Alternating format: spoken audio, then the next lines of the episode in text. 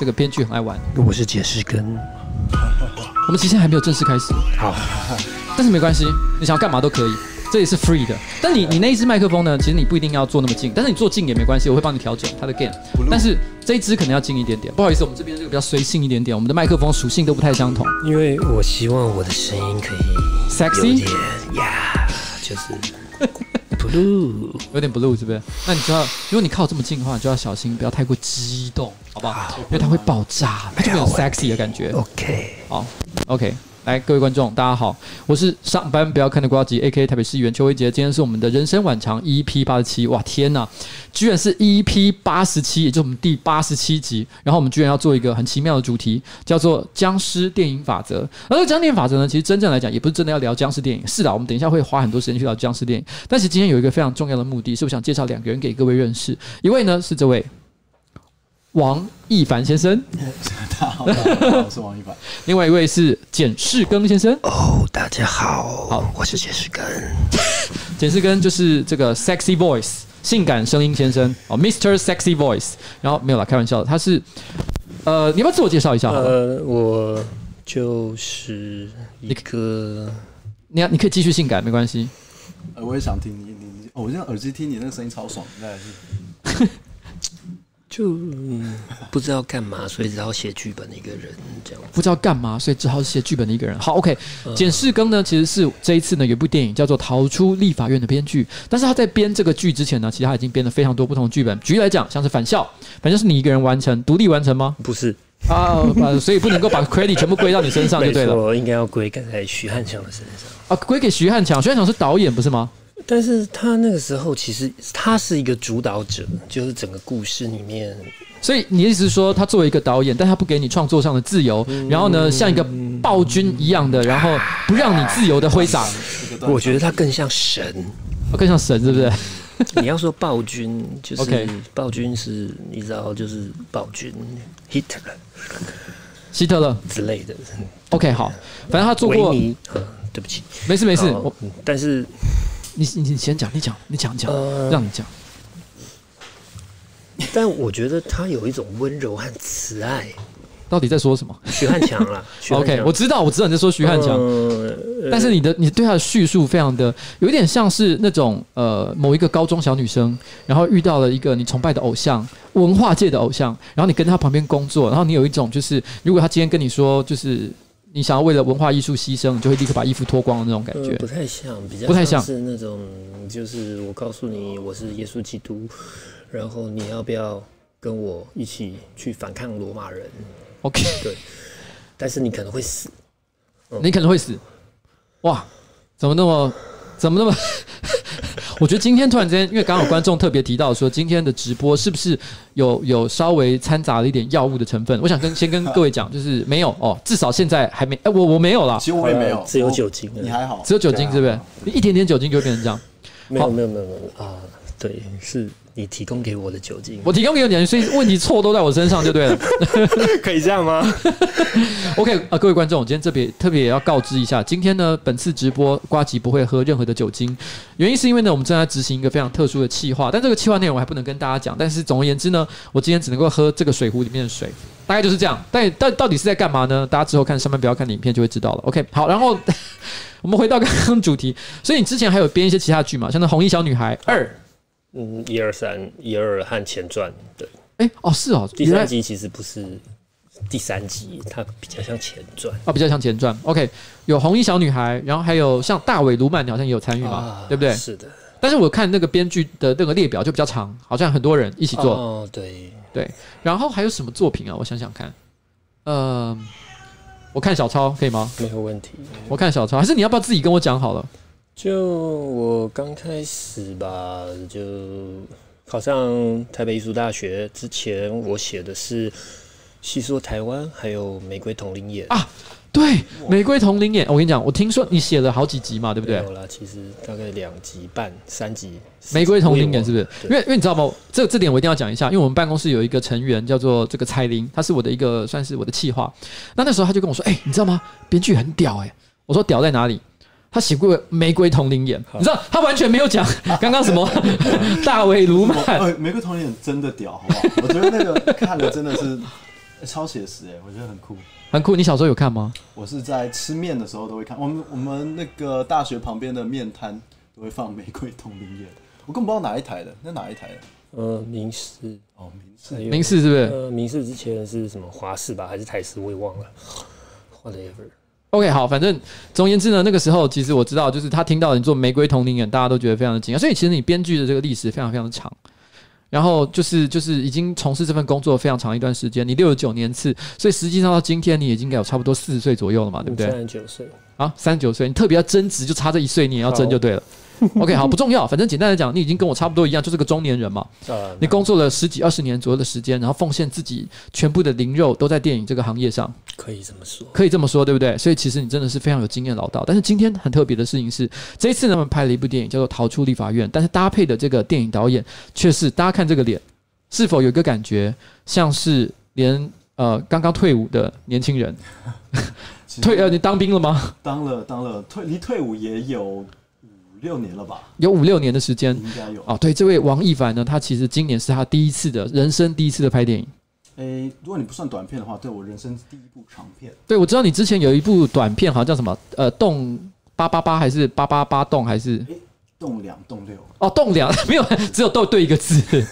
栋两栋六，OK，栋两栋六是一个短短片，然后好像其实也是跟这个军队有关系的一部短片吧？是的，是的。对，他大概是讲什么样的剧情啊？他其实就在讲啊、呃，一个新兵站哨，然后撞鬼，然后一直下不了哨的故事。对，其实就只是我们当兵很多那种鬼故事啊，然后把它转化一下。哦，所以其实是它也是一个有点恐怖意味的一个故事。所以这是否表示就是说，你看你们这次做了一个电影叫做《逃出立法院》，刚好也是僵尸类型的电影，所以你对恐怖片是不是情有独钟？哎，其实没有，我你知道吗？其实我不敢看恐怖片。你不敢看恐怖片，那你干嘛拍？不是我拍，我们拍的不是恐怖片，我们拍的其实是比较偏喜剧的喜剧、惊悚喜剧。哎，你可能要要更更准一点，是吧？对对对，因为这一支我们看一下。OK，哎、欸，就多嘛得，还是风切关掉吗？对，我在想风切关掉好了。啊，shit，好，来，哎嗨，哎，好，有好一点吧？有有有有好一点，是的。OK，好，然后哦，我刚讲到哪里？天哪，我刚居然。我的我的我的这个踝关节居然刚刚扭到，踝关节怎么扭到？没有，就是年纪大了，啊、你知道吗？是不是很不舒服啊？没有没有，不是不是不是不是。今天状况是是今天，因为今天我啊，这不是很重要的，但这不是今天的重点。然后我们今天重点，我们我们忘记我的踝关节。好，我们但我们回到我们刚刚讲的事情，就是说，其实你刚刚讲的，你说你不敢看恐怖片，是的，为什么？因为恐怖片它会给我一种。很，其实我是喜欢看的恐怖片，都不是用声音跟那种突然的影像吓人。我喜欢比较喜欢心理惊悚片，我喜欢惊悚片，然后喜欢怪物片，就是说，嗯哼，有想象力的。对，哎，你知道鬼玩人吗？我知道，非常喜欢，我也很喜欢那种。OK，就是说你可以看到直接有一大堆血腥画面的那种东西。可它很恐怖啊。它很恐怖吗？我就我觉得是这样，我在我心中啦，我跟我老婆有一个分类法，是一种叫做呃惊悚片、恐怖片，另外一种叫痛痛片。痛痛片，痛痛片就是说它可能剧情本身并不恐怖，但是看了以后你会觉得非常的痛，像德州电锯杀人狂或是鬼玩人，其实也有点这样的感觉。它有痛痛片的感觉，它有痛痛片的感觉，因为鬼玩人，我鬼玩人我没搞错的话，其实你应该讲的是 Evil Dead 嘛，对不对？呃，就是没有 Ash vs Evil Dead，啊、呃，对对是吧？是 Evil Dead 嘛，对不对？其实就是那个手上会装电锯的那个人，对对对，就光是装电锯这件事情看起来就蛮痛的。我不知道大家观众有人知道这部片吗？其实就是一个很有名的一个经典，而且它有点老了，我想应该有二三十年以上的历史吧。可是它 Netflix 上有它新拍的影集，我觉得影集很棒。哦，影集也不错，而且他找到当年的这个老演员。对啊，就是他，我觉得他们回来演。你知道这部片吗？Evil Dead。啊。他的那个那个男演员，我还记得他的名字叫 Joseph Campbell。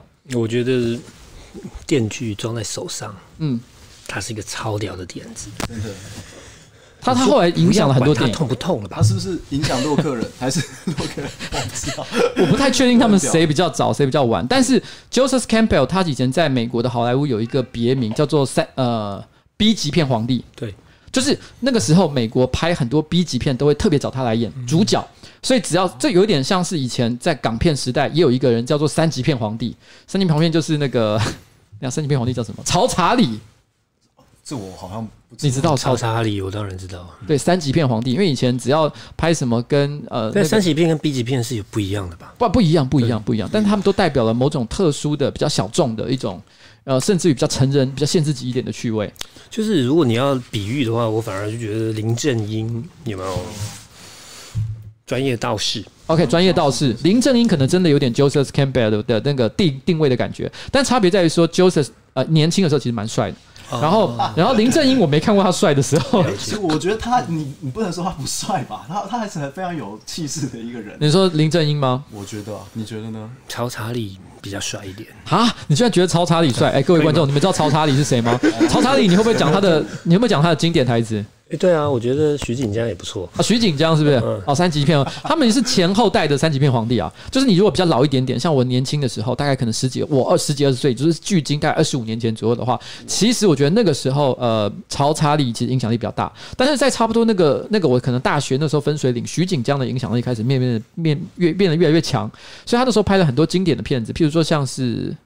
哎，我其实也忘了，太多了。因为你知道吗？三级片跟 B 级片的特点就是很多片子其实名字你记不太起来，因为他们就是典型的那种剥削性的题材，就是他们要做，譬如说尸体加裸体，然后一直不停的拍，然后呢，所以他们常会使用一些固定的套路，然后固定的一些剧情，但是就是要挖掘你情感上最激烈的那一面，所以他们其实都有点剥削感。它是剥削，你说的是剥削电影吗？对，有有有一个分类，有一个哦，有一个分类是是是，但是啊，其实这个东西都混在一起了，嗯。所以，也许就是那些你说的，OK，嗯，是，就是大概是像这样的感觉。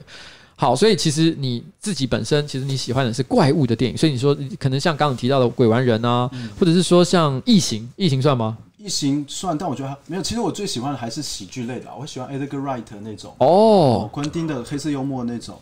Edgar Wright，因为我觉得很多人可能不知道他是什么样的导演，你要不要讲一下 Edgar Wright 他有什么样有有趣的电影？他最有名的是《血腥冰淇淋三部曲》，可是大家可能最常听，现在会比较常听到的是《Baby Driver》呀，《Baby Driver》好像《Baby Driver》中文名称是什么？呃，玩命快捷啊，玩命快捷。对，你看一个中文翻译，马上让他这个片。Low，哎、欸，不要这样说，不要这样说。我觉得《玩命快捷》在台湾命名史上，电影命名史上已经算是还不错的了，因为有其他更乱七八糟的。玩命系列就是对台湾来说就是一个飙车嘛，是不是？是有有飙车，他们就会用玩命开头，是不是？欸、好像哎，你这样讲，我没有想过这个逻辑，原来是这样的原因吗？有时候他们的逻辑是这样，但我也不是很确定。因为以前我那个年代，大概二十几年前，那时候电影命名的逻辑是依照呃明星。哦，对啊，对啊，对啊。就譬如说，阿诺就是终极系列，对对，阿诺就是终极叉叉叉。神鬼是呃，神鬼是汤姆克鲁斯吧？哦，可是他们后来神鬼用的有点的乱，所以我也不太确定。反正就很多啦，很多，每个人都有自己各自的一些这个这个主题，这样。是的。所以其实后来我们看到你就是拍了这个这个今今年你拍了一部这个跟这个编剧合作的一部片，叫做呃逃出立法院啊，没错，没讲错，太好了。逃出立法院其实还有一个很有趣的设定，这个要不要请编剧来讲一下？呃，在一个密闭空间里面，欸，你用那个声音，你用那个很酷的声音，在一个密靠近点密闭空间里面，什么样子的秘密空间呢？那个秘密空间就是里面有丧尸，我们都被感染了，随时有可能会被感染。我们随时，因为到处都是僵尸，然后我们随时有可能会被感染。等一下，等一下，等一下，这个好像没有讲到重要的剧情内容啊。剧情内容其实是在讲说，其实呃，在这个呃呃，因为某一次呃呃总统，这个这算设定层级的事情，是应该是可以讲的嘛，对不对？哦啊呀！你为什么要打断我？在一个密闭空间里面，然后 好，OK，好，让你讲。空间里面就是大家都被感染了，只有我们少数几个幸存者，我们想要逃出去，我们满脑子就只是想要逃出去，但是我们只要一逃出去就会被射杀。那请问这样子的密闭空间在台湾，如果我们今天要做一部电影，关于台湾的丧尸片，嗯，这样的密闭空间，嗯哼。什么样子是最屌的？最屌的哦，只有在台湾才有可能会发生的，只有我们每一个人会最在乎的那个密闭空间。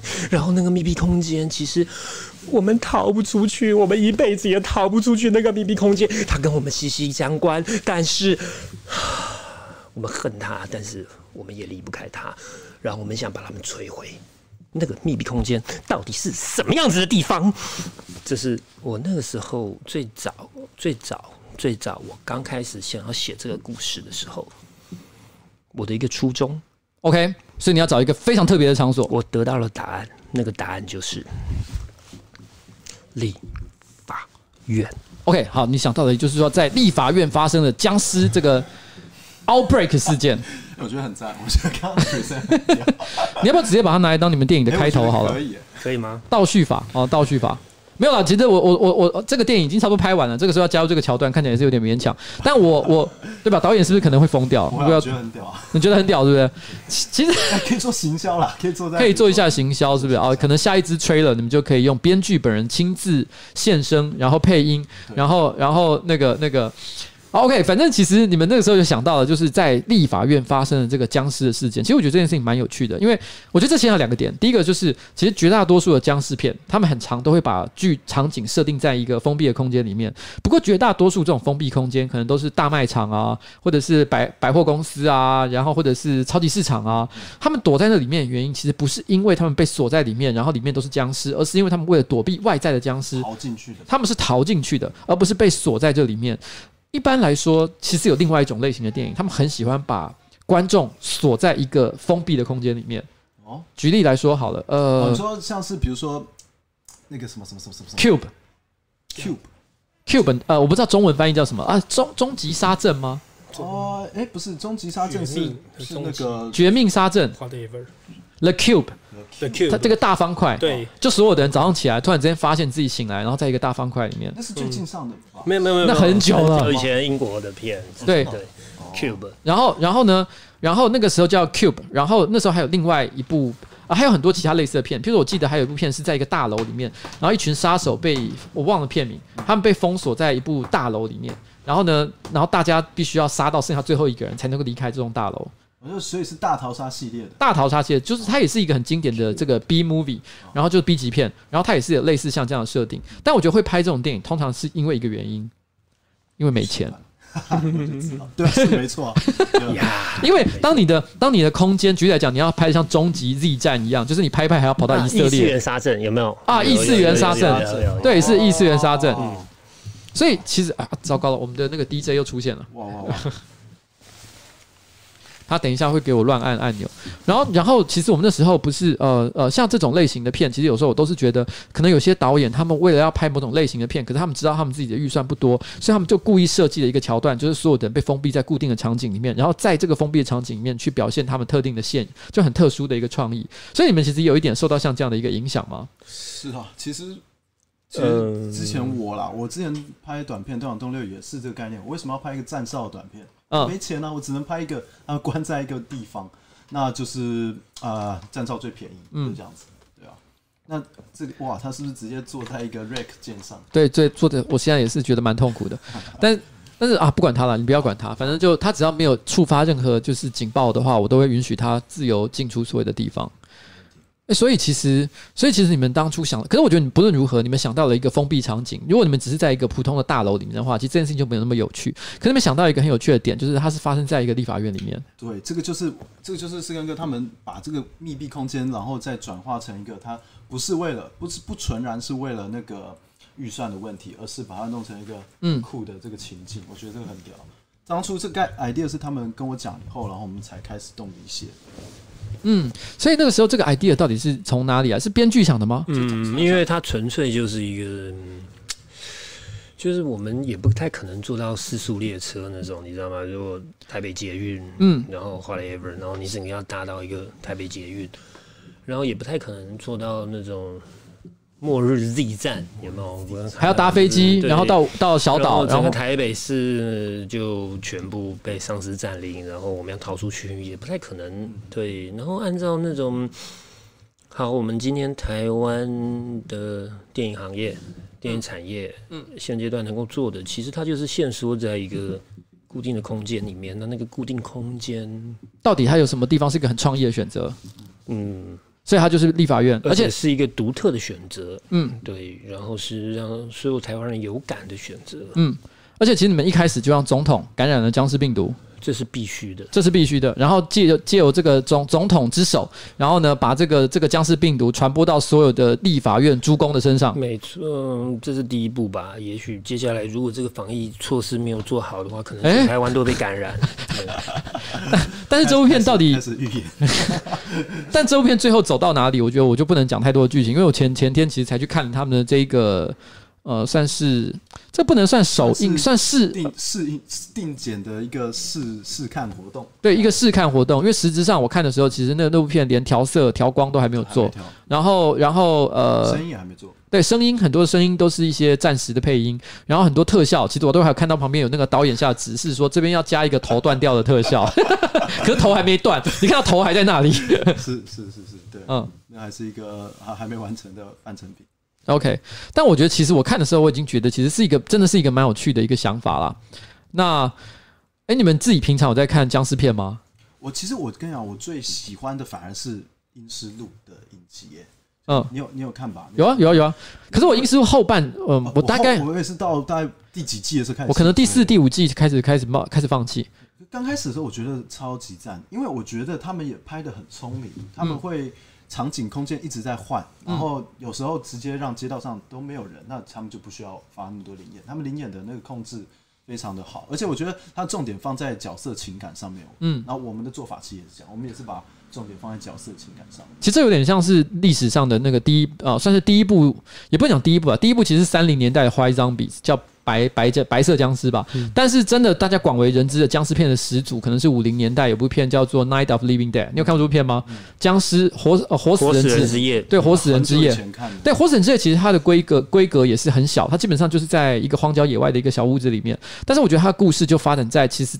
呃，在那个晚上，因为避难而来到这个小屋子的一群人身上，然后最后发生了什么事情？然后他们遇到了什么样悲惨的结局？然后甚至于还可能呃，透过这个最后结局去揭露他们对这个世界的一些想象。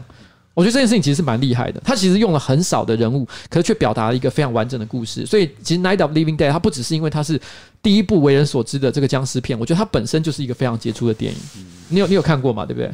我还记得他开场就是一个很白痴的桥段，就是。就是那种，呃，很蠢的男女，然后在那边玩那种啊，在扑蝴蝶，嗯，对对，说哈哈哈哈，你知道听说前一阵子啊，那个什么小镇啊，出现了死人复活啊，好可怕哦。然后女生说不要讲，好讨厌哦，好吓人哦。然后女生呃，那个僵尸要来抓你了，就僵尸就真的出来了。我觉得某种程度上来讲，它也是这种僵尸片，它它开始产生的一种就是就是固定会有的一个桥段，就是你只要看到有。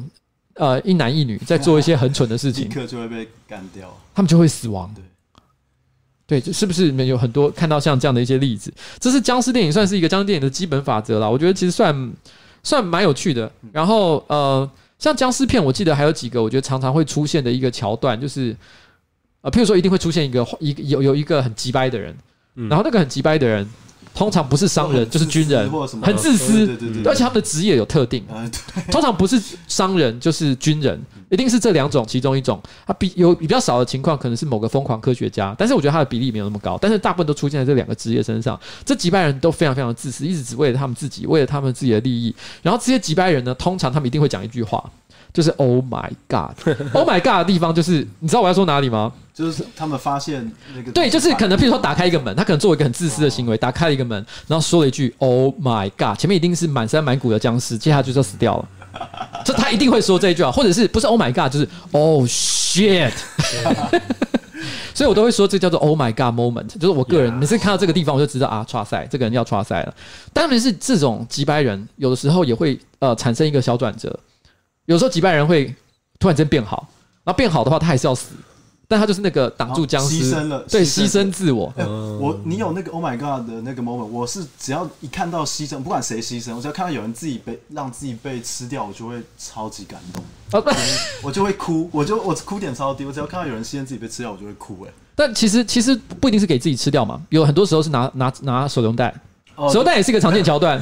对，可我觉得同归于尽那种，同归于尽，被吃掉比较让人有那种，就是哦，草食动物最后的反扑就只是。我让你吃，让其他人先跑，这种最原始的，呃，有一种悲壮感。对，我觉得这种比较悲壮。如果我手间手上还拿了什么炸弹，我就会比较没有办法投射，就会觉得说他其实还是在三号，他还是有能力去杀掉其他人。那我想要看到，就是我最弱的情况下，但是我能做的就是让其他人先跑。欸你知道这个就就就必须要我就要说，可是这种片呢、它通常会有两种拍法，一种拍法是比较仁慈的，就是这个人慢慢的被淹没，对不对？就就这样而已。但是有一些僵尸片，尤其是看到，他一定要让你看到，譬如说他不只是喷血而已，他还要看到你肠子被挖出来，对，然后脸皮被撕开。天哪，我整个啊啊 shit，这就是痛痛片的精髓，你知道？痛痛病，痛痛病。我也是看到那个，我就会很痛苦，但我老婆会边看边笑，有点可怕。她就是喜欢这种东西。可是我觉得我可以理解，因为。这种对我们来说是极端的暴力，反而你不会觉得它是暴力，而是某种嘲讽暴力，嗯、你懂吗？你懂我意思吗？因为我们我我理解某种舒压感，会有一种舒压感。嗯，对啊。这编剧有看很多的这个僵尸片吗？嗯，也还行，还行。像你有看《星空房禁地》吗？《星空房禁地》有，它是真的是经典啊。我总觉得《星空房禁地》。它其实那个时代是那种美国麦卡锡主义的时候，嗯，对，然后他们那个时候发挥出来的那个样子，他要做出来的东西，其实要的就只是我要嘲讽这个时代，嗯，我要嘲讽，我要干掉，嗯，我要把所有我不能够讲的东西，我要在这部片里面一股脑儿全部的讲出来，嗯哼，对。可是《星空房禁地》，如果我没记错的话，他的导演是那个《魔戒》的导演叫什么名字？彼得·杰克森。对，彼得·杰克森。他那个时候，他我不太确定了，就是说这部片，我的确认为他可能有一些政治或者是社会的意涵。那举例来说，他最后的结尾是想要这个。对不起，如果有任何人抱怨我在暴雷的话，你们真的不要靠北，因为这部片真的几十年了，你知道吗？然后，对他最后的结尾其实是。一个一个超巨大的僵尸，是一个母母亲，她妈妈主角的妈妈，她想把主角塞回到她的子宫里面去，这是一个非常具有象征意涵的一个行为，所以她有点就是想要把把把可能把她的这个小孩弱智化，就是你没有永远没有长大的机会，你与其在外面做这些乱七八糟的事情，不如回到我的子宫里面，我来好好的照顾你。就是现在所有独裁政权希望我们能够？哎，等一下，他压到那个。对。我认为他压到麦克风的声音了。OK OK，嗯，彼得杰克森，他有部片叫做《Bad Taste》坏品味。啊，那部片很棒，我个人也很很喜欢。哦，我爱死那部片。嗯，然后我觉得最经典的就是他把呕吐物呃吐完之后，然后把它喝下去。这基本上就两女一杯的概念了。没错。嗯。他他其实呃，我觉得彼得杰克森，因为我觉得很多人可能认识他，都是基于他是个魔戒的导演。老实说，其实当然魔戒这件事情把他推上了一个国际知名大导的一个地步。可是我一直都认为啦，我看魔戒的时候，我有一种不忍苛责感，就是就是我觉得他以前是一个比拍魔戒还要酷上十万倍的导演，但是拍魔戒这件事情，他突然变得有点普通。他这部片其实我觉得只是没有什么，但我我我必须要讲，拍一部精彩的好莱坞电影永远都是一件非常艰巨的任务，所以我并不会说他做这件事情没有什么了不起的地方。可是我觉得这个这部片里面呃所展现出来的态度，不像是以前的比特杰克森，我个人认为啦。嗯，但我觉得《金刚》这部片，他有稍微想要拉回来，嗯，可是《金刚》这部片却。我觉得不管是市场还是影评，都给得到了非常让人觉得不太满意的一个评价。但我觉得彼特杰克森爽就好了。OK，所以你觉得他觉是这种样子？他他就有一点点像是他花了这个好莱坞千万制作的这个成本，但是拍了一些他以前喜欢的那种这种低成本乱七八糟的新空房禁地类型的这种烂片。对，有一点像这样的感觉。的确啦，的确，我就承认满足自己的一个创作欲。人当这个人得到了一定的名声之后，有像这样的一个这个机会，我觉得的确是蛮爽的，也是也是我可以也是可以理解啊。那我还我还突然想到，其实僵尸片还有一种，我觉得这几年有一个变化。呃，在你们的电影里面，我觉得比较没有表现出来这个变化，但是我自己感受到一件事情，因为我从小看僵尸片长大，看了几十年，我不知道你们有没有印象，小时候我们的僵尸片，僵尸的叫声是嗯。是一个很缓慢的，然后像蜂鸣一样的声音。可是这几年，你新派的僵尸片已经没有僵尸这样叫了。新派的僵尸片的叫声是这样，可以超多僵尸声音的，就是对吧？就一定要这种，还有还有狗叫。我们我们的我们的啦，因为我们是狂犬病啊，你们是狂犬啊，对对对，因为这个算是设定层级的东西，所以应该也不算是暴雷吧，对不对？这还好。他其实是有讲到说，其实是一个台湾的邦交国，然后呃，他们开始有这个狂犬病。蔓延，然后后来这个他们的算国王吗？还是他们的总理？总理，他们总理来台湾拜访的时候呢，不小心把这个狂犬病给传染给了台湾的总统。是的，是的，是的。然后就发生了这个这个这个这个僵尸病毒爆发的一个状况，但是这个本质呢，其实你们的僵尸应该比较接近所谓的，我认为啦，新派僵尸跑得很快那种，跑得很快的僵尸，我不敢讲第一个是来自于哪里，但是我觉得应该有很大的几率是来自二十八天吧，二十八天，二十八天，对。对，因为我记得二十八天那个电影刚出来的时候，很多人都会问一个问题，就是说僵尸有跑这么快的吗？嗯，对，大家都会有这个问题。可是我当下听到这个，我虽然我也是看从小看僵尸片长大，我也看过很多突兀嘛，你会觉得突兀吗？没有，我那时候听到大家问这个问题，我只有一种很蠢的感觉，就只有觉得这个问题很蠢的感觉，就是你是看过僵尸吗？你怎么知道僵尸是怎样？如果有人说僵尸跑得快，他就是可以跑得很快啊。有一些很哈扣，他们会觉得说，比如说他们就会觉得说，僵尸就要有一定的表演模式，然后他们就会觉得说，他们支持跑得快的僵尸或支持跑得慢的僵尸。所以这这种这个讨论我。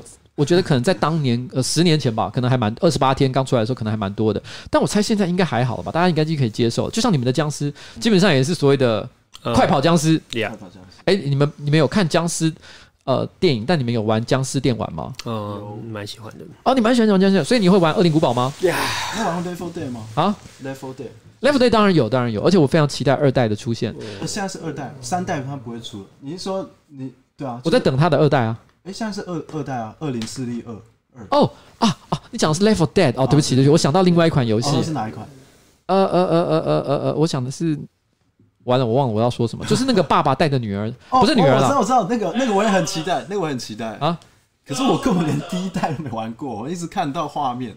The Last of Us，对对对，The Last of Us，我想起来了，The Last of Us，你知道我们在说什么游戏吗？嗯，我我我在想，我脑海中那个游戏到底是什么？但是我又忘了。但是问题是，《恶灵古堡》这个游戏，我其实印象很深刻的事情是，它以前的僵尸呢都是跑得很慢的僵尸，可是后来它在重置，它在重置一代的时候。就是因为啊，《恶灵古堡》一代重置的时候，他做了一个新设定。那个设定后来被大家骂的要死，就是那个那一代的僵尸是不能杀死的，就是你不论怎么样把他用枪打他也好，用小刀戳他也好，他只是会倒下。但他隔了一阵子会再站起来，而且他站起来之后呢，他跑的速度会比之前快一倍。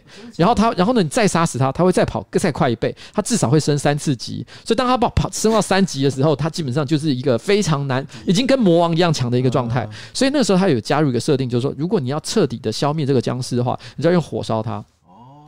然后这很哈扣，对，很哈扣的事情，所以变成说，当你在呃出外冒险的时候，你这时候最好的选择有两个，一个是你真的手上还有足够的燃料烧掉所有的僵尸，要不然的话就是不要跟他战斗，你就跑嘛，你跑可能还比攻击他还要更好。可是这一个这个设定后来其实我觉得蛮被诟病的，因为大家觉得太难了，所以才会有 Level Day 出出现，就是那种就是刷杀僵尸杀爽的游戏。哦，对，没错，没错，没错，没错。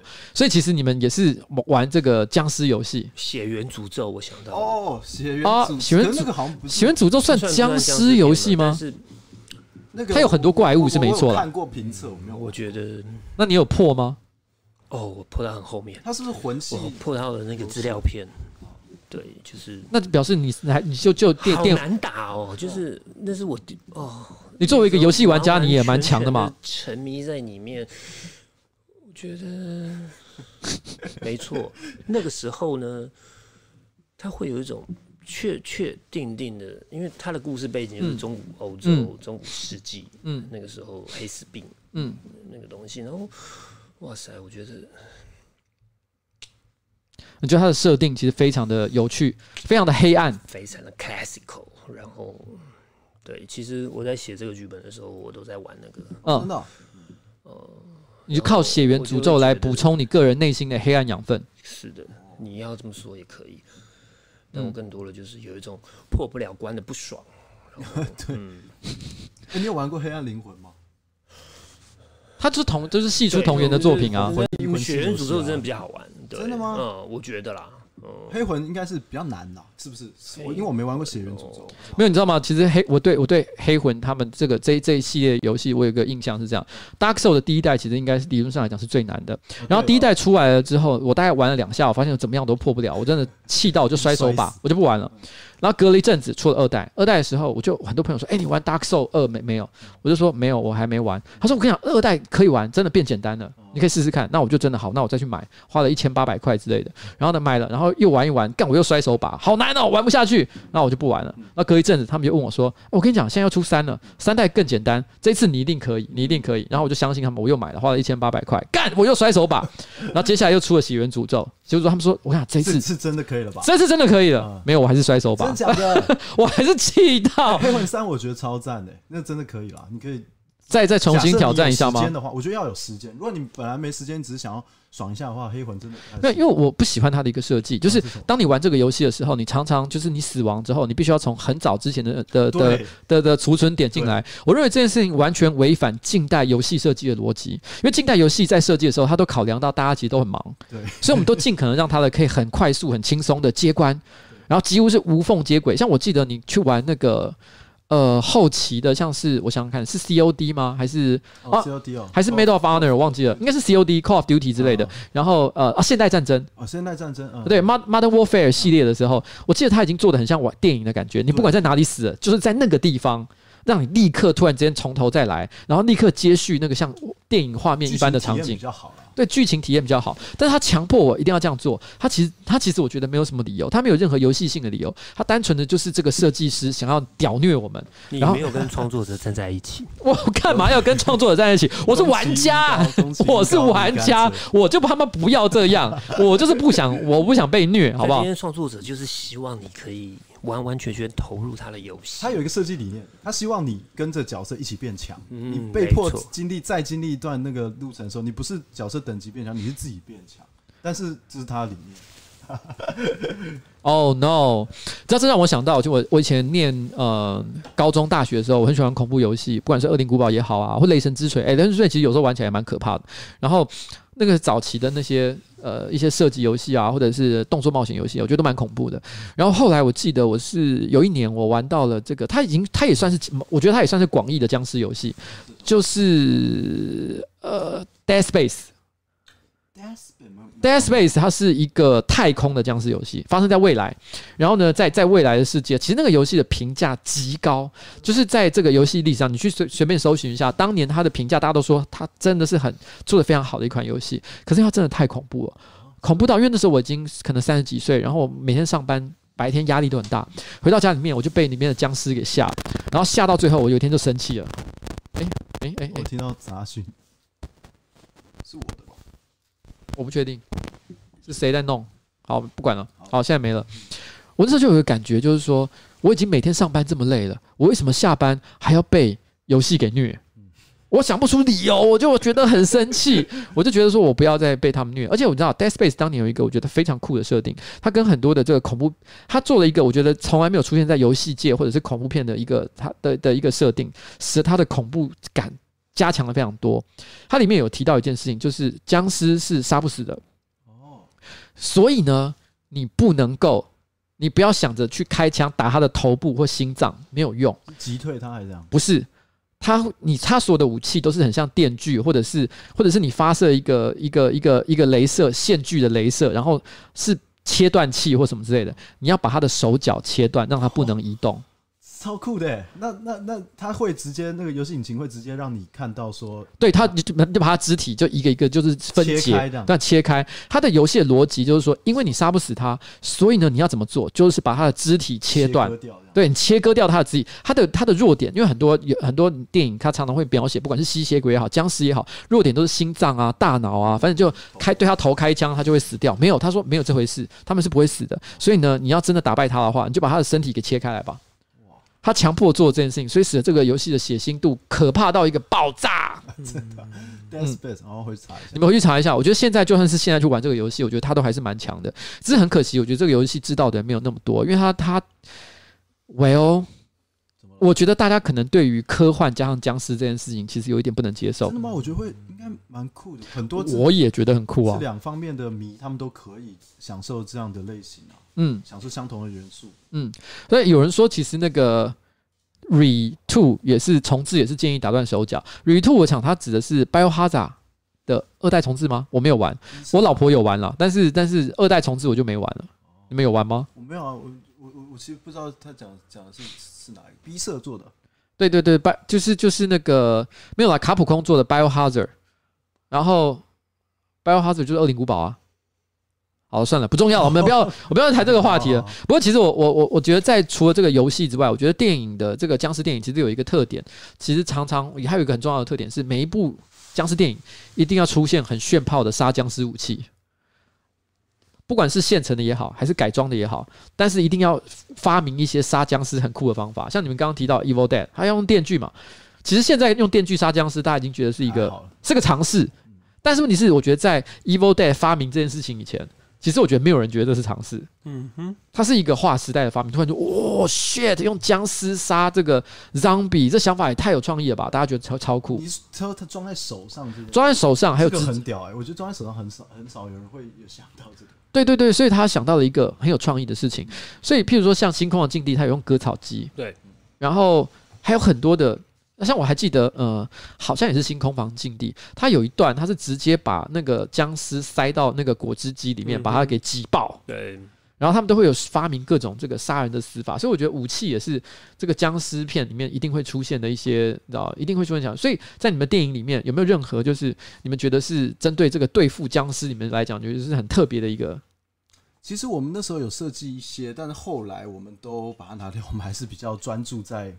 情感上，但是我可以说，我们用很屌的一个东西，应该没有人用过。我们用摔跤机去解决。有，我有注意到这件事情，你知道。这这部这个我可能稍微要跟观众稍微介绍一下。其实我后来有去看他们的试片，我看到这个试片，我认为这部片呢，我觉得有一个最屌的，但是我觉得可能在预告或很多地方不见得会发现的一件事情，就是它其实这部片的本质上也是一半的摔跤摔跤电影。没错没错没错。然后发现这个蛮好。有，因为你知道吗？其实我觉得其实近代的僵尸片，因为梗都快要被用光了，所以我发现在编剧的时候，这点我想我不知道是谁的创意了，但是常常会使用 A 加 B 的设计方法。所谓的 A 加 B 就是说 A 是僵尸，但是加入另外一个 B。那个 B 不知道是什么，反正就是一个从来没想过可以跟 A 结合在一起的东西，把它斗在一起，然后变成一个全新的，就像是综合果汁一样的东西。像比如说，你有看过一部片吗？叫《Zombie Stripper》，就是僵尸脱衣舞娘。有，他就把僵尸跟脱衣舞娘。棒结合在一起，超烂啊！我觉得那部片超烂。那可是我的意思就是说，其实呃，那部片我觉得好或不好，见仁见智哦。但是问题是，我觉得它是它就是我觉得近代很多片，他们就开始尝试去结合僵尸跟其他不同元素的结合。我觉得我在看你这部片的时候，我就有发现，其实你们在开场其实就有让女主角使出这个摔跤招数。是的，对。所以我当时我一看到那个画面，因为那是蛮前面的画面，所以应该不算大爆雷哈。嗯，还好，还好，对不对？还好，预告也有，预告也有。我马上就想说，那这个一定是打 BOSS 要用。对，是因为这个在这么前面就铺到这一段，哎、欸，啊，干这个我这样算的，没关系，这还好啦。因为我们这个摔角本来就想要希望大家知道，因为我们的动作导演黄泰伟 Teddy Ray，他是那个也是台湾的摔角选手。你知道台湾其实有摔角联盟，但只是比较不那么红而已。嗯，对对。然后他本身有在打摔角，那我那时候就觉得说，我不想要再看到拳打脚踢的那个动作场景了，因为我觉得拳打脚踢太无聊了，所以我就说我们可不可以用你擅长的摔角来做这部片的动作设计？嗯，然后他他就完全发挥他的所学。哦，对，我觉得其实是因为真的，你看的时候你会觉得我不晓得是哪一个人，但看起来是动作导演了。因为我那时候有个感受，就是应该你们的这个剧组里面有一个人对呃摔角有特别的爱。其实导演啊，导演，我那时候写剧本的时候，对，对你就我就先写，因为我是我跟他拍了一部片是摔角电影，就是他自己演的，嗯，我的动作导演他自己演的叫做《闪焰假面》，然后那个《闪焰假面》其实也是他的摔角名字。嗯，然后，然后，然后我们就拍那部片以后，我才开始接触摔角，他才开始跟我一起看什么，我本来根本完全不知道，然后就后来就延续过来到这边，我们想说直接用摔角来摔爆僵尸应该还蛮爽。嗯，其实我老婆也蛮爱看摔角的，然后对她喜欢看僵尸片，也喜欢看摔角，她喜欢，她还有特别喜着迷于一个这个摔角选手，叫做 Daniel 什么的，就是 Yes Yes，就是很喜欢 Yes Yes。Yes，我我摔跤没有看那么好，他可能好像是 WWE 还是应该是 WWE 吧。然后之前有一次就是台，他从。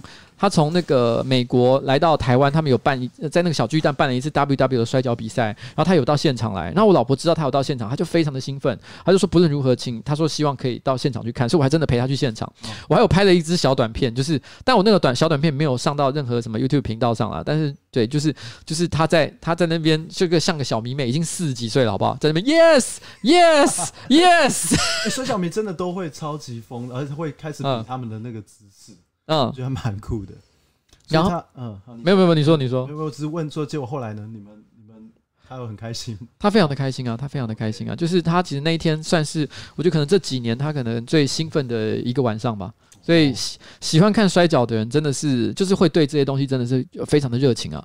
然后，所以他看他看，所以我觉得他可能就会觉得说，这种把僵尸跟摔跤结合在一起，他会觉得是蛮酷的一件事。刚刚有观众其实有提到一个案，蛮好的例子啊，就是那个。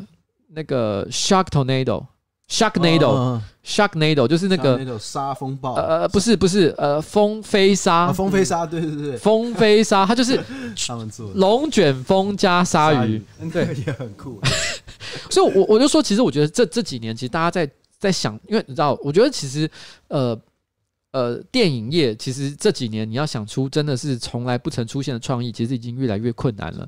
所以大家要想新点子的时候，都是在想你怎么样找出一个大家都看过的 A，再想一个从来没有出现过的 B 组合。所以我觉得你们有想到了一个像这样，就是跟摔跤组合这个事情，我觉得其实蛮酷的。而且我觉得让这个这部片产生一个很独特的魅力。如果你本身正好也觉得对摔跤有一点点兴趣，就算没有也没关系。但是你光是看他战斗的方式就。攻击这个僵尸的方式，我觉得本身也很好玩。嗯，而且我这点我必须要给这个编剧，真的我个人一个一个 credit 啊，我个人觉得一个很厉害很大的一个功劳就是，就是我认为这部片我在看的时候，虽然它是 B 级片，可是我认为它的剧情结构很罕见的算是很完整。就是对于一个角色怎么成长，然后到最后他完成了一个什么样的任务，然后做了一个什么样的事情，然后最后一个什么样的收尾。因为我觉得很多的大家会觉得很 B 级感的一些片子，常常在一些这种人物的剧情交代上都会很薄弱。你看的时候就会觉得，就是很觉得说这不可能会发生这样的事情，太扯，对，太扯。因为 B 级片本来它很多的剧情推演就很扯，可是它的人物却又没有很合理的一个让人有说服力的逻辑的话，你就会看起来很不爽。但我觉得这部片，我觉得其实做的不错，因为这就是英雄的旅程啊。嗯，他们公司都叫那个时候总觉得。嗯，本来是想象主角是一个女生，是另外一个，嗯、你知道吗？我们本来就有一个男主角、女主角，我们本来是打算让女主角当女生的，因为好像你说女主角是就跟着主主啊、呃，观众跟着的人是女主角哦，就是就是主要的是是女的观点，女女生当主角对，OK，嗯，这也蛮呃蛮好的、啊，而且也符合现在政治正确的风潮。恐怖片总觉得那时候就有一种包袱吧，就是会觉得好像女生当主角当英雄，嗯，然后票房会比较高，因为红衣小女孩系列都是这样啊，是因为票房的考量啊。那时候是，可是我觉得恐怖片其实以女孩子做主角算是蛮常见的。对，没错啊，没错啊，而且常常出现的一个桥段就是女生一开始可能呃是很柔弱的尖叫啊，救命啊，救命啊！可是最后你知道到反转，她就突然间觉得她不行了，你知道，我我要杀出重围，准备镜头，对对对对对对，然后接下来就一个人杀出重围，女英雄。嗯，但后来其实是跟王一凡在那边聊的时候，我们在聊剧本的时候，后来我们慢慢发现，其实我觉得好像让男生当主角会让这个故事更完整一点。嗯嗯。那那个这个这个时候，其实你们已经敲定男女主角了吗？还没有，没有，没有哦，还没有，我没有，我本来还在剧本的发想阶段。哦，哎，像这种拍电影，通常剧本发想阶段会持续多长的时间呢？我们那时候好像半年吧，花了半年的时间，这算长还是短？没有，先半年。我们半年的时候是还是女生当主角，嗯，然后过了半年之后才决定。我们要让男生当主角，哇，那不会有一种砍掉重练的感觉吗？就砍掉重练啦，很多时候就是砍掉重练啦。所以你们花了整整一年的时间在发展这个剧本，差不多。那在这个时间，你有做任何其他的事情吗？有啊，像什么？像，嗯，就创作其他的剧本，然后对 冥想。那个没有，因为因为觉得这一整年都在熬一个剧本，而且写到一半才发现写错方向，不觉得好像是一个很折磨的过程吗？可是这是必经之路，就是说，也许你的那个打掉重练，反而是让你更快。如果你继续盯着这东西写下去，搞不好更久。哦，原来如此。所以这个对你们来讲，你们这次的创作剧本的历程，你们觉得算是容易，还是其实是算是特别困难呢？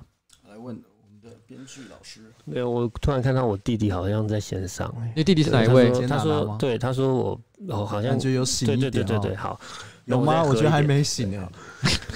等一下，你刚刚问的问题是什么？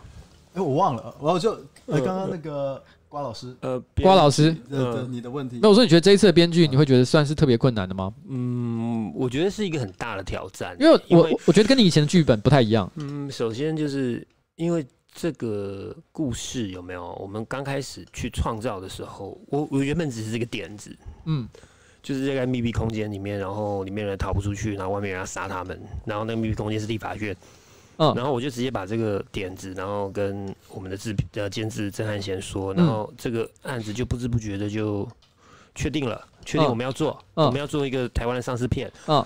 然后那个丧尸片就是，呃，跟立法院，然后里面的人逃来逃去，然后要逃出去，然后逃出去又被干掉，然后，然后接下来我们就看到了王一凡的短片《栋梁斗六》，然后我觉得没有。哦，就是他了，这个人就是这部片的导演了，没有错，这部片的导演就是王一凡了。哇，那个感觉到底是从呃，这到底是从哪而来？因为台湾其实现在没工作的导演应该也是蛮多的，然后你居然选了一个其实没干过的，感觉是怎么来的吧？就有点像是那种，嗯，因为你之前不认识他嘛，你是看了不认识，他是我学长嘛，他是你学长，但是是他，他不认识我。有点像是，okay, 就是他可能有回到母校来演讲，然后大家觉得说，哇，天哪，他已经导过红衣，呃，不，不是导过，编过很多重要的剧本，然后大家觉得说，好棒，好棒，好崇拜哦。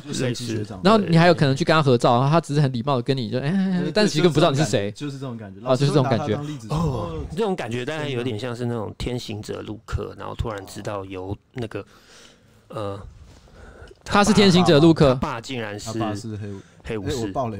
的那个逻辑，对，就突然知道了。哦，原来我是黑武士。哇，然后哇，他是天行者路克。我现在没有跟到你了。他他他现在，你看现在讲的这个这个，你刚刚比喻的这个是什么？我们在比喻什么？我也不知道哎。所以当然，反正你觉得你是路克还是我是路克？你你当然是你是路克，然后我是黑武士。然后你我爸，没错，我是你爸。我爸我没有在看？哦，应该没。没错，我就是你爸。大概是这种感觉，就是嗯，哦，所以我我我大概理解你说这个中间的一个亲密感，还有缘分，这个这个从第一集一直到第三集的延续的，然后还有那种就是敌对感，或者也不能说敌对感啦，就是你觉得你跟他的电波，你觉得你跟他的电波其实有对到，不管是一种就是棋逢敌手也好，还是说是觉得心灵伙伴，但是你反正你看了那部那部片，就觉得你应该要跟这个导演合作，我可以这样理解吗？对，因为嗯。呃他的那部作品有没有就是东梁东六？嗯，然后呈现出来的感觉，其实跟台湾电影接下来要这个发展的脉络，因为说真的，我最早嗯。可以说是启蒙的作品吧，或者是我比较让人家知道的作品，嗯、一个是《危险心灵》，然后一个是《爱的面包魂》。哇，这两个作品也都也是很算是很知名的作品哎。它其实是延续着，它其实是延续着某种嗯、呃、奇怪的台湾新电影逻辑接下来的。嗯，你你知道吗？就是有种就是台湾电影这条套路，它有一种脉络，然后那脉络就是台湾新电影，然后接下来就是魏德圣的《海角七号》，然后接下来是后海角时代，然后我们这一辈人，他其实接续着这样子的包袱，然后让这样的包袱，然后时候其实我们做好多事情，其实绑手绑脚的，我我们不知道为什么我们要一定要长镜头，干我屁事啊！我我喜欢的就是那种。那种卡片呐、啊，对，但是然后突然我今天看到了王一凡，他就是毅然决然要做一部就是哦完完全全敌对台湾新电影逻辑的一部作品，嗯嗯，然后他得了金穗奖最佳影片还是最佳导演，嗯、还是两个都拿了？没有没有，我只拿了最佳导演。哦好，只拿了最佳导演，对，然后可是你是在台北电影节看到，所以跟金穗奖没关系，嗯。嗯嗯，whatever，总之就是，我觉得，哇塞，这个家伙他完完全全的在跟台湾电影唱反调，我好喜欢哦。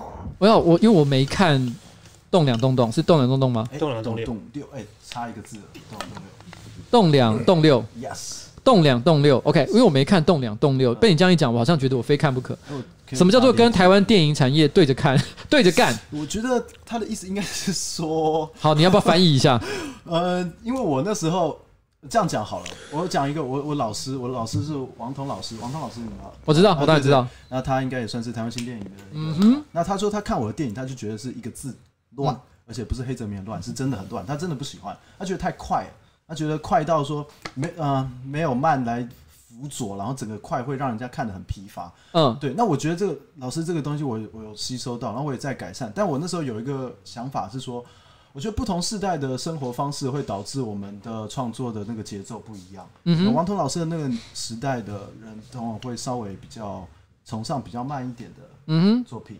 那我们这边我们现在因为 Netflix 啊什么的，我们看东西其实很快。嗯，所以我的节奏也许就是因为这样，所以我我我也没有特别想要快，我就自然而然我就是可能会他们会觉得比较乱一点。因为嗯，的确，我其实，在看你这一次的电影的时候，其实可以感觉到有很多是很很迷音的东西哦，对不对？其实是是很现代迷音感的东西。我甚至于觉得，因为你知道迷，我觉得迷音的那种笑话。它虽然好像是在网络上广为流传，但是它某种程度它的性质跟所谓的 insider joke 其实蛮像。就 insider joke 就是业内人才知道的笑话。诶，我所谓业内人才知道的笑话，就是说，举例来讲，有一个人走在路上踩到香蕉皮，然后跌倒，这是一个全世界的人都能理解的笑话。虽然你不一定觉得它很好笑，但是它是一个大家都懂的，是一个普通的东西。可是迷因类的笑话是你要先知道它的脉络，对，你才会觉得好笑。那你的里面，其实我就有看到像这样的东西。我那时候心里就想，哇，这个我觉得你可能有些年轻人看了会非常爽，可是我觉得可能某一些长辈可能看到会有一种这部片。宋三小，就我觉得非常有可能，对，非常有可能。可是你还是不在乎，因为你跟台湾电影产业对着干。我没有跟他们对着干，我这这会变成你的一个算是一个指标哎。他因为他讲的关系，因为简是跟同学讲，所以他说你是跟台湾电影产业对着干的人。也不是台湾电影产业啦，是那种台湾新电影以来的一种伦理或价值，对，然后这更严重了观念，对。更严重了，你说是违反违违逆伦理，因为呃，因为那样子的一种学院派的人会对那种审美品味，其实是就像你刚刚讲的那种迷因，嗯，就那个逻辑是完全背道而驰的，嗯。对，刚有观众其实就讲了一件事情，黄国昌应该看不懂。那那你们知道这个梗吗？我不知道你们知不知道这个梗，就是黄国昌看不懂迷音这件事情，你们知道吗？我我我是我是不知道，但我看他这个人，我就觉得他应该会看不懂。对，黄国昌看不懂迷音，那就是因为黄国昌有一次来到我的直播，然后呃，黄国昌他也算是立法委员嘛，所以就是说，如果今天你们这个电影的故事成真的话，他就是在里面被咬到的立法委员之一。理论上来讲，哦，理论上来讲，那有一次他来到我这里，然后呢，因为因为其实有很多坊间有很多跟跟网络上跟这个呃黄国昌有关的迷音图，然后。然后，然后我就跟我就呃，我那天的直播我就秀出了一些他的迷音给他看，然后完全是这样，这什么意思？然后完全不能理解。然后我在那边试着一直跟他解释说，来，我跟你讲，这个这个是笑点在哪里？这个如何如何？后来因为大家觉得这件事情本身非常的有趣，所以因此甚至于还有另外一个迷音粉专找黄德昌黄德昌拍了一部短片，在讲黄德昌呃看不懂迷音这件事情。哦。哦，你不知道这件事情，你们真的都没有在注意这些事，真的真的没有注意到啊？很重要吗？黄国昌不懂迷因很重要吗？没有了。可是这个问题就跟呃电影里面出现迷因笑话是一个概念，哦、你懂我意思吗？在某些领域里面，大家会觉得呃这个东西其实非常的有趣，可是你要知道那个脉络，才会觉得好笑。所以这有时候就让这个电影就会产生一点点小小的这种危险感，危险感，危险感，危险感啊！哦，了解。嗯，没有啦，这是我个人的觉得啦。哎、欸，不过我我我我问一下，就是说，因为你们其实这一次呃。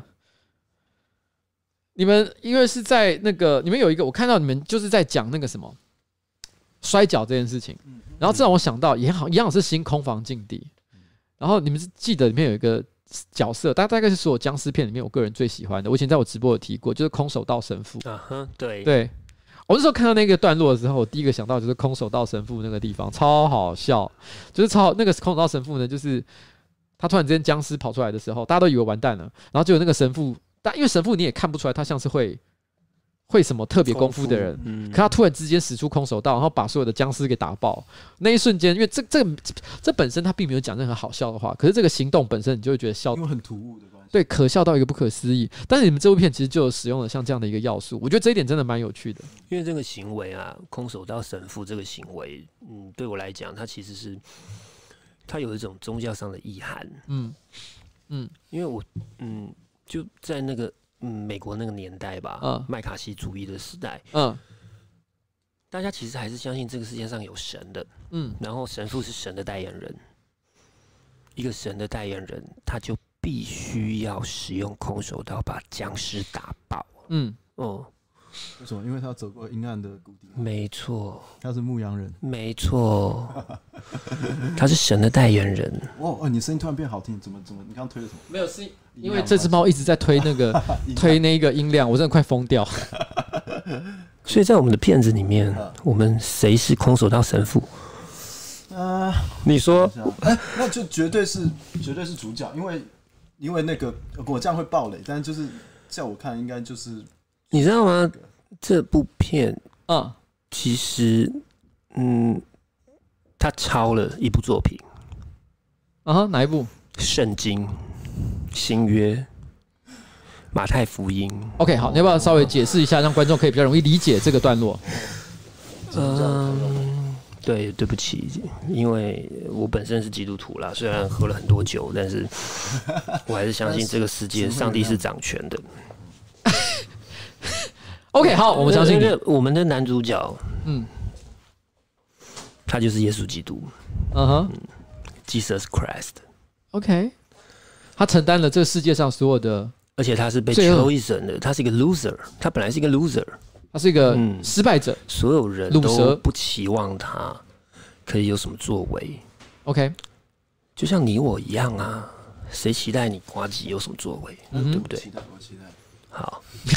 好了，我也我也期待大家都有所作为。不过没关系，我们继续阐述你个人的耶稣基督理论。但我总觉得就是说，哎呦，这这是一个梦想吧，或者是一个幻想。对，对于一个创作者来讲，我总觉得我们今天能够活在这个世界上，我们能够吃三餐，能够好好的活着，嗯，能够做一点对这个世界有益的事情。我们根本不知道我们会。做出什么样的事情对这个世界有益？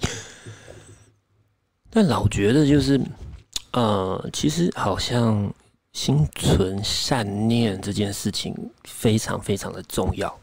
嗯，所以整个故事里面我写下来，其实对男主角王有为有为，他就是一个有为青年，但其实他他就是一个 loser。嗯哼。没有人期待他要做什么，嗯哼，但他就是一个 chosen，他就是一个被选上的人，嗯，他要来改变这个世界。呃，因为这牵涉到可能如果要再往下讲，会有牵涉到一点剧透，透，因为的确他有一个所谓的被 chosen 这件事情，就是因为他的确在这个剧情的安排上，他有一个非常独特的角色属性，机器神属性。对对对，那这个属性呢？不过这个属性，其实我觉得这个就，这个我就就就要讲。其实我觉得这也是为什么我说这个编剧我觉得挺好的一个地方，就是所有的前面埋的梗，我都一一看就知道这是一个梗，他后面一定要收这个事情。但是我觉得很多烂片就是他埋了梗，可是后面就哎，等一下那个东西在哪里？但是我发现几乎所有这种剧情线的梗，全全部都有在好好的处理，就是有让大家知道说这个东西不是一个，不是不是他随便乱写，然后根本没有打算要用它的东西。像大家看那个之前不是有一部那个超级烂，就大家常讲说那种超级烂烂呃神烂片，就是什么 The Room。哦，对对，就是 The Room，我也忘了台湾。对 The Room 那一支片，然后它为什么会让大家觉得它烂到一个很神的地步？就是在于说它做了很多大家以为应该要有发展的故事，但是完全不发展。它不发展到一个大家觉得天哪，你这个导演或者是编剧，你们是怎么了？发生了什么问题？但我觉得这个这一个剧本，虽然我不是说它有什么特别。呃，开发了一个前所未见的一个一个桥段，但是的确，我觉得他该收的、该做的事情，我觉得做的非常完美。所以，我当当我在看的时候，会有一种虽然它看起来就是一副 B 级片，然后呢，一个烂僵尸片的这种感觉，但是问题是，我觉得它的剧情是让人满意的。谢谢谢谢，这也多亏了我们的嗯，没有没有没有，多亏了我们的王导演。对，还有多亏了瓜吉，我我我没有做任何事情，挖出来了这个件事情。没有没有，我只有我只有给你一瓶酒而已，没他自己先喝一瓶。而且我今天不能喝，我好痛苦啊，你知道吗？我也看了也很痛苦。我可你想喝吗？你们痛苦啊，我没办法喝。对啊，我这个不要喝酒，其实啊，没关系没关系，喝哦。嗯嗯，OK，好了，反正我觉得今天，我觉得这部片啊，我就我是个人，我必须要说啊，因为今天这部片呢，我们不是来做影评的，然后而且这部片也还没上，所以我不能谈很多关于它的剧情，这点让我觉得。蛮痛苦的，因为你要让大家了解这部片，我觉得一定要多少谈一点剧情。但我今天不能做这件事情，所以我不能给大家我最客观的一个评价。但是我认为，其实台湾有人开始尝试像做这种有趣的僵尸电影，我个人觉得非常值得奖励。那我认为它也的确有可观之处，所以如果有机会的话，大家可以到电影院去看一下。但是呢，真正的我对于这部片的评价，我觉得会在电影上市上映之后，我会在另外一次的直播里面跟大家讲。我觉得在这部片里面，我看到的，我觉得它很棒的地方，但是要配合剧情来讲，所以请你们最好看过了之后再来参与我的讨论。还有，我觉得它还可以做得更好的，我觉得它的确有一些可以做得更好的。我在这个直播前，其实我有跟导演、跟编剧稍微聊过，但但那些东西啊，我都可以大概看得出来为什么做不好。为什么做不好？这个做不好的地方有太多结构性的一些因素啦，很可惜。但是我真的还是蛮喜欢这部片的。那我也希望两位谢谢可以继续加油。哎，给我们几秒钟打一下那个片，四月几几号？四月几号？十七十七吗？哦，十七吗？OK，不用担心，我一定会给你们讲的。好好好，OK，好，四月十七号，对，上上映，对对对，上映上映上映。金马奇幻取消了，所以所以就没了嘛哈。所以就对对对对，四月十七号，嗯，还有没有哦？哦，几号？十二到十六，十二号到十六号有一个很屌的东西叫做弹幕场。哦，弹幕场就是说大家可以拿手机进去，然后下载一个官方 APP 吗？是吗？然后他们就可以直接在上面写评论，然后你的你写的评论就直接跳到那个大荧幕上，就跟你看弹幕影片。什么？哦，弹幕哦，对，好，弹幕对，弹幕。嗯，OK。因为其实你刚刚编剧其实有提到说，你一直觉得台湾应该要做一个。有一点像是那个 Rock 呃洛基恐怖秀，对 Rocky Horror Show 的东西。唉，我总觉得哦，洛基恐怖秀，嗯，很嗨耶。你知道洛基恐怖秀？我不知道你没有去过，就是台北电影节之前，很早之前，去过好几年之前。对他有弄一个，哦，好嗨哦！就大家拿啤酒，你知道吗？就拿啤酒去那边。哎呀，对不起，洒到你身上。对，就是就是在那边去 party party yeah，就是 party oh yeah 的那种感觉。对，那我问一下，弹幕场可以带酒进来吗？应该可以吧？建议不要。这样，他刚刚刚刚外面的工作人员是比 OK 嘛，对不对？他比 OK，啊比 OK。我跟你说，其实其实我跟大家，因为很多观众可能不知道什么是洛基恐怖秀，所以我这边还是要跟大家介绍一下。洛基恐怖秀呢，其实是在美国所谓的被人家叫做所谓的 cult movie。cult movie，它就是说它其实呃，我不知道 cult movie 要怎么翻啊？它其实 cult 是。次文化的字根嘛，字根对、嗯，所以他们会说它是一个邪典电影，对，邪典电啊，对，邪典用的是邪典这个字。然后其实我曾经在我的某一次直播，其实有提到，它是我的 all time favorite 啊，我个人终身最爱的电影。而且我跟我老婆之所以认识，就是交往，也是因为《洛基恐怖秀》，因为我跟他一起第一次去看的电影就是《洛基恐怖秀》。在哪里看的？呃，在福大电影社的放映活动，那应该很嗨吧？然后那个时候他其实是福大电影社的学生，然后他邀请我去看电影，因为因为他那时候我跟他是同呃呃同班同学，然后因为我在自我介绍，那时候我们大一刚刚就是上上课自我介绍的时候，我说我喜欢看电影，他就主动来跟我说：“哎、欸，我是电影社的同学生，那呃，你要我们有最近正好有个电影放映会，你要不要来看？”然后直接丢球哎，直接丢球，我就超开心的。嗯、那我就说：“那我们一起去看。”我一心心里想是要约会，就没想到他是 不是？他就他就把我带带到那个电影社里面，然后呢给了我一个座位，然后就说：“啊，那我接下来去忙喽。”然后就不见了。他把你骗进去。对，我是一个人看《洛基恐怖秀》，但是我当下就觉得，干这个。片很神啊！我后来还去搜了搜搜了他的 DVD，然后呢放在家里面，然后当放当神主牌来供。你你后来花了多久时间跟他那个了？哦，后来大概花一个月哦，也是很快，也是很快，就那个了嘛。对，就发生了这件事情。对对对对对对哦，一个月，所以就是，Oh yeah，Yes，Rocky Horror Show，我们的逃出立法院，就是你知道吗？你来，然后我们来喝一杯。对，喝一杯，带带带，你知道，your partner whatever，对，OK，你是说其实约会也是一个非常适合的情况，一个月他一个月，嗯，啊，原来是这个逻辑啊，好，但但我讲《洛基恐怖秀》，它其实还有一个特点是在于说，它其实影片在上映的时候呢，它的旁边电影上面会上一些字幕，指示大家你可以做什么事情，比如说看到这个桥段的时候，你可以鼓掌，或者是演到这个桥段的时候，你可以把你手上的手套哦，因为他他会建议大家带一些呃装备。然后把你的手套往这个荧幕上砸，对。然后它有设置很多很多像这样的，有点像是 party 一样的桥段，或者甚至于说它有一个地方是大家一起跳舞，你可以跟着一起跳舞，那感觉真的很爽。那后来台湾在最近这几年有就呃连续办了好几年，我不知道今年还有没有。金马奇幻取消了，所以我不知道台北电影节会。唉，金马奇幻的话就没有了，所以应该没有了。嗯，对，所以那个时候我们那个时候就是。呃，我曾经有一年真的半夜，他通常都是在发办在半夜，然后就跟着在那边鼓掌，然后拍手跳舞哦，然后一边看电影一边做这件事情，其实超嗨的，超爽的。所以其实编剧的意思就是说，他很希望可以让这个台让这个逃出立法院也变成一个像这样子可以互动的电影，这是我的梦想。嗯嗯，好，那我刚刚很多观众呢，我想他们都有个感觉，就是很希望在那一天活动的场合可以喝到今天。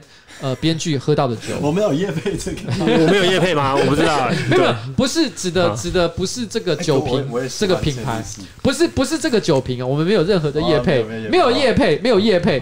但是问题是呢，我觉得单纯的只是因为我觉得其实很多观众感受到这瓶酒对呃今天的这个编剧效果卓著。哎，不本来就是这样，而且他是先喝了才来。哦，先你已经先喝了 I'm，sorry。他他不是来我这边才，我刚刚想说他喝了一瓶就这样，这个人是怎么回事？但是没想到原来你是之前就喝了吗？因为我下午就开始创作了，这没有办法。Magic Hour，我们的访谈在差不多呃八点才开始，对不对？那是我 Magic Hour 的时候，我就等一下喝一点，我才有办法创作。我得要写啊。他他写的时候确实真的不会喝，喝一点，喝一点。OK，然后你的写作时间大概都是你的 magic hour 是？欸欸、你是二十四小时吧？呃、没有啦，你没有二十四小时，我以为你二十四小时。如果喝的话，就是二十四小时。哎、欸，因为你知道，其实我知道，其实很多创作者他们的工作习惯不一样。比如村上春树的话，他就很他就很扯，他是他每天早上八点钟好像起床，然后呢吃个早餐，然后去外面慢跑一下，然后九点钟开始。开始写，开始写小说，然后他会写到五点钟，他就会停笔，之后就不写了。他每天就这样。嗯，但是他那个时候之后写的东西很烂。你要说的是这个吗？嗯，我想想看，他有做这个事情。五五五之前，他五五之前不是这样，五五之后才戒烟的，戒烟戒酒。所以你是说五五戒烟之后，村上书就变烂了？之前就是确定？嗯，我不觉得啦，我不觉得它变烂，因为因为我觉得 One Q 八四什么的，我觉得都还是不错啊。发条鸟系列也是他戒烟戒酒之后才写的，对。但是我总觉得像听风的歌《巡洋冒险记》，嗯，然后一九七六弹弹珠玩具，嗯。我觉得才是他最屌的东西。然后那个时候，他完全的就是每天就是妈的酒拼命的灌，然后烟拼命的抽。我觉得啦，不知道我自己看他的自传，我这样的评价是这样子。对，然后海明威哦，不过他的发迹应该是因为袭击面包店了。然后从来没有，我们我们现在讨论海海明威了吧，对不对？好，来来，好，你海明威，你说他从来都没有戒过酒。嗯。哦，所以你觉得他从来没有变烂过？我觉得。我我我觉得啦，所以你现在要发表一个论点，就是作家只要一旦开始戒酒戒烟，他就会走上堕落的掉道路。嗯，但是史蒂芬金是完全反对我的这个论点。OK，史蒂芬金也是属于那种用功做作业型的，然后他赚很多钱，但是我觉得他东西，哎哎哎哎，等一下，等一下，哎，我跟你讲，那个。史蒂芬金的读写作，呃，不，论写作，我有买。其实我觉得那本书蛮神的，对啊，那本书很神啊！我觉得它里面讲了很多观点，我都觉得非常的受用。没关系，你还是可以发表。我总觉得那些观点是在喝醉的时候才写出来的，然后接下来他的文章里面总是叫我们戒酒、戒烟，告诉我们烟和酒不好，但其实他就偷偷喝，他都偷偷的。他不希望我们跟他一样优秀。他是撒旦，他是撒旦，是吗？对。没有撒旦要反而要启启蒙人类，他会他会把智慧带给人类，不想启蒙人类，其实上帝。哎，等一下，这个会不会伤害到基督徒的想法？我觉得，因为上帝从来都不希望人类获得智慧啊，吃什么禁果，给我去死吧！嗯，对他们来说好像不是这样的啊。我觉得你说的对，哎哎哎哎哎，但就是我们活在这个世界上，我们本来就不应该要追求。创作啊，谁要追求创作？创作本来就是作品、电影、艺术，那个就是撒旦的舞台。所有的电影都是鬼的荧幕，那个东西本来就是人堕落之后才有想要追求的东西。我们在伊甸园里面，我们每天唱圣诗。其实我也我们每天，我觉得他说的。什么都不要去想，我们什么都不要去想，然后我们平平安安的过着永远的日子，这样子永远的平安，那多好啊，对不对？我我其实我觉得，其实这个编剧本身他的个性充满非常矛盾的二元对立的一个状况，因为他一方面说上帝是掌权的，他心里有这样的想法，可他心里又暗暗的觉得说，上帝的教诲其实本身。呃，拒绝他启蒙这件事情，也等于让他放弃写作这个行为。所以，他刚讲的一副就是我们应该放弃写作这件事情，嗯、应该大家都回到。我觉得写作是宿命，或者是是一种轮回，是一种堕落。嗯，是你的诅咒。对，是我的诅咒。因为你必须要写，然后很痛苦。嗯，然后我必须要完成这样子的一个行为，我才有办法交代了自己。然后，也许我必须要完成这样的行为之后。我可以理解些什么，嗯，然后我再告诉全地球上的人，哦，原来你们只要这样做就对了。你 是上帝的骑士，你要走过阴暗的峡谷。嗯，对，我是这么觉得。那也只有喝了几杯之后，我才会这么觉得。啊，我觉得你的这个二元性可能就来自于酒精。在没有喝酒之前，你跟上帝是互通生息的，但一旦喝了酒，这个时候撒旦就变成你的朋友。然后不想他，嗯，好吧。如果你要这样说的话，小心一点。好了，我跟你讲，我觉得今天非常的谢谢两位来到我们今天的这个直播活动。那我觉得其实今天编剧呢，很多这个有趣的行为，也让大家感受到这个电影有可能具备一些非常。离奇的这个这个趣味的感受，大家可以到电影面电影院里面去直接的就感觉哦，感受一下。那你刚刚说那个四月十七号是呃是上映吧，是吧？上映嘛，对对对。但是你刚刚讲的弹幕场四月十二到十六，四月十二到十六，可在哪里？哎，对，在哪里？哦，官网会开售票。哦，官网会开哦，官网会开始售票。讲弹幕场，弹幕场其实就基本上就是一个在观影的过程当中呢，可以产生互动的一个一个一个活动。我可以讲酷活动，一个酷活动，所以大家可以到时候呢再去这个网站上看一下这个这个这个这个这个那这个他们的这个活动办法。不过我这边最后一个问题了，我看你们的电影的时候，我发现你们非常大胆的用了非常多，一看就知道版权非常贵的音乐，国外的啊，然后对。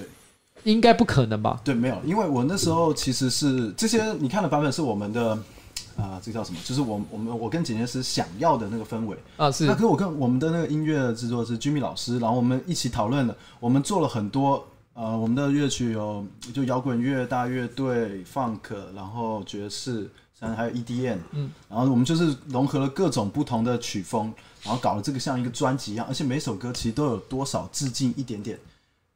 蛮有名的电影的配乐，那我希望大家也可以除了画面以外，也可以听听看，都不一定会听得出来了。但是，因为我发现的设计逻辑，因为我发现其实你们用了很多知名的可能呃，譬如说摇滚乐团的歌曲，对对对啊，对对对，像这首有有使用到，但你们有用了蛮多本土乐团的，尤其是我发现有很多美秀，你们用的超多，这个你们有跟他取得版权？美秀有弹，但是你们还有放买金井，买金买金井有拿授权吗？啊，我我其实，而且买金井在拿到，可是我们后来后来后来后来好像没有没有拿到。对，因为买金井在你们的这个我就不能爆雷，但是买金井他们在这部电影的使用，在原来我听看到版本里面是非常重要的桥段，嗯，而且它出现了很多次破节奏的桥段。对对对对，所以其实如果这个东西没有办法使用的话，感觉上好像会多少就你没听，可是我觉得对没听过那首歌的人可能就还好，但是如果你很喜欢《落日飞车》的话。嗯，应该蛮加分的，蛮加分的。然后其实最后你们，可是我觉得前面我都大概可以听懂你们路数，你们放了一些经典的那种常常出现在电影里面的那种摇滚歌曲，然后呢也使用了几个本土乐团，大家都脍炙人口的一些歌。这个我的我的直播观众可能也都非常的熟悉。但是你们在结尾的最后呢，居然放了一首我觉得完全无法想象的歌。来，我现在呢在今天最后结束之前呢，我决定放给大家听一下，他们居然放了这首歌啊，我真傻眼。我想问一个问题，这超赞！我想问一个问题，这不是你年代的歌吧？你没有经历过他很可爱的年代吧？没有啊，我小小时候有听，可那是录音带，你知道吗？那时候才是录音带。你经历过录音带的年代？是啊，可是。可是可是后来就我是在 KTV 唱了他的歌，然后才回想起说哦，小时候有听过呢。那小时候也没有特别喜欢唱歌。我记得我那时候写剧本的时候，这首歌是五五六五五六六的那个我什么？我难过。哦，对，我本来是想要用五五六的我难过作为这这部电影的结局，然后被他拔头，然后他就用这首。哎，可我跟你讲。李心洁在我二十几岁的时候，应该是我最喜欢、觉得最可爱的女星之一，可能有前三名吧，应该有前三名。我们现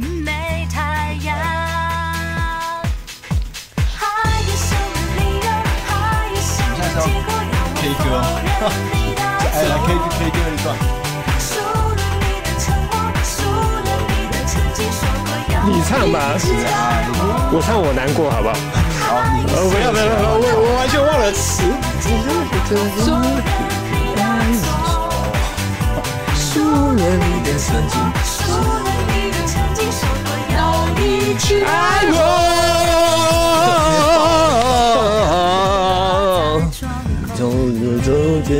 没谈到这首版权，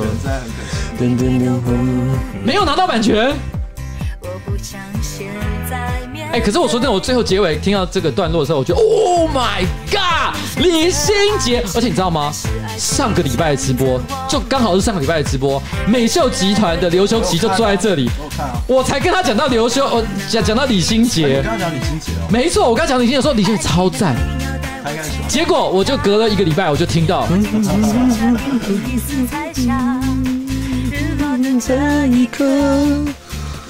我的心没太阳，还有什么理由？还有什么借口错过你的我？别大哥，别大哥，可以帮我把他的扔掉。一直爱我。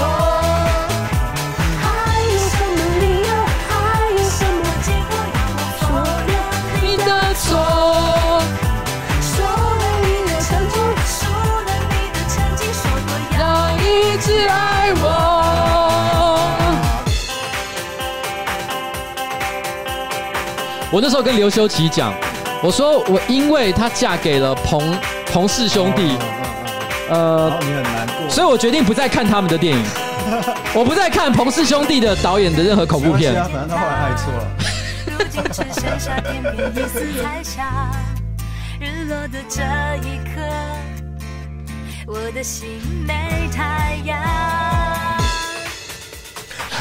什么理由？还有什么机会错？过你的错？说了你的曾经，说了你的曾经，说过要一直爱我。还有什么理由？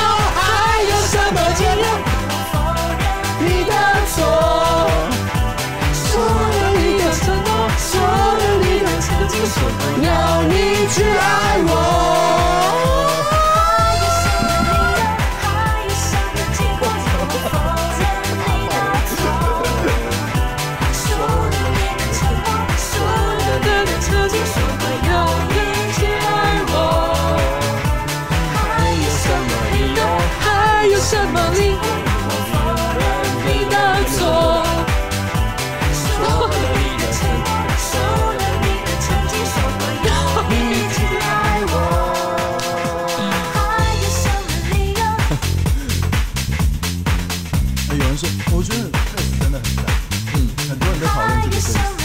歌词。作曲是张震岳，不愧是台湾最会写流行歌曲的男人呐、啊。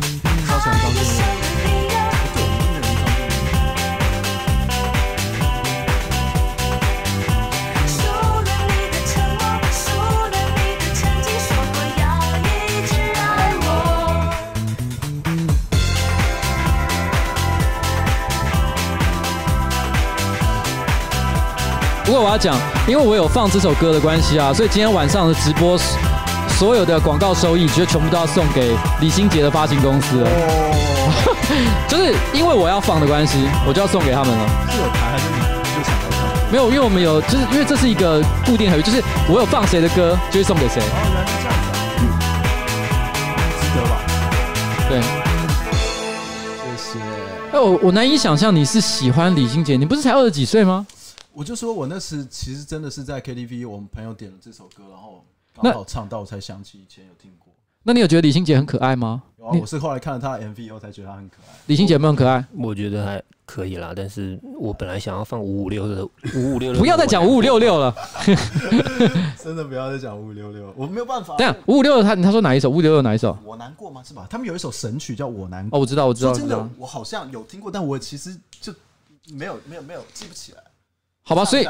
所以你们最后 ending，因为呃你也拒绝了五五六六，然后没有拒绝，然后然后然后然后你们呃李心洁的版权没拿到，所以现在全部都不是这个。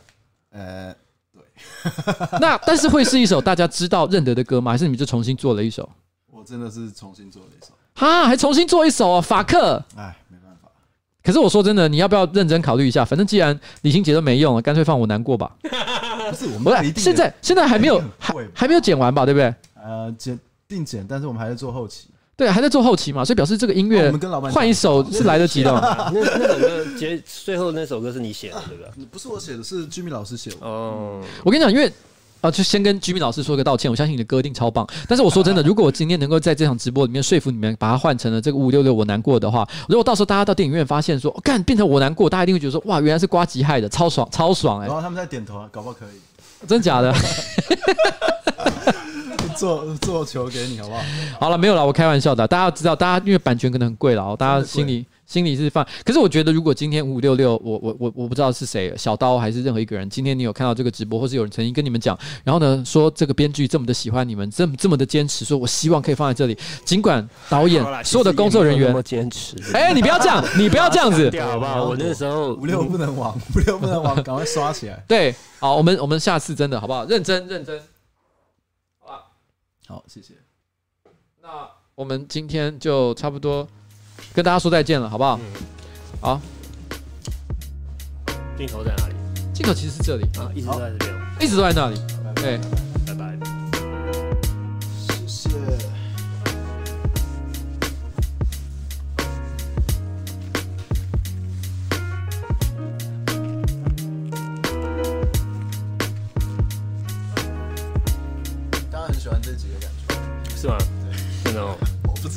所以要要要要要要喝一下。